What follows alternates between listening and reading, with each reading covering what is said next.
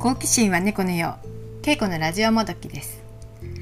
今回は幼児にとっての親の役割というお話をしたいと思います。えっと親の役割まあ家庭の役割ですよね。それには2つあると思うんですね。あの世の中の危険をあの知らせたりとかあの近寄らせないようにすること。そしてあの外で疲れてきた子供をですね癒したりとかあとあの休めるっていうことですね。で大きく分けてその2つに分け分かれると思うんですけど危険を知らせるっていうのは、まあ、例えば「ハリー・ポッター」の作者でありますあの J.K. ローリングさんでハリーポが「ハリー・ポッター」っていう小説をなぜ作ったかってあの言われた時にあの子供を怖がらせたかったってそういうあのインタビューがの答えがされてたことがあったんですけど動画とか怖いものが多いですよね。で何かっていうとやっぱり世の中って危険なことがいっぱいなんですよね。でそこから子供を守らなきゃいけないそうなってくると子供にね怖さっていうのもね教えないといけないっていうところであの童話とか結構怖いものが多いんですね。でそれをあの現代版であの小説を作ろうとしたのが「ハリー・ポッター」なんだそうです。で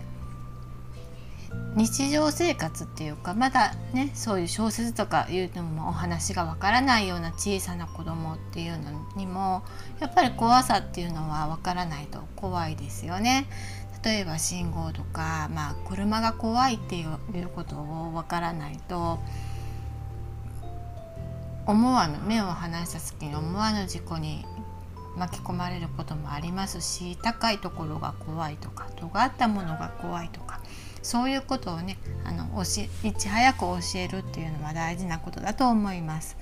でよくねあの危ないとかって言って怒鳴ってるお母さんとかをよく見かけるんですけどあの大きな声で怒鳴ると子供はどうなるかっていうと思考が停止するんですね。怖いっていうよりびっくりするんですよね。でびっくりしたらあの一瞬こう頭が真っ白になってであのわーっていう情報がこう頭の中でガーってなってでそのあの災難を待つというスタンスに入るんですよね。でそうなってくると子供はそのお母さんのそのお母さんやお父さんのあのが災難みたいな感じになってきますのであの危険を知らせるっていう意味ではねちょっとあの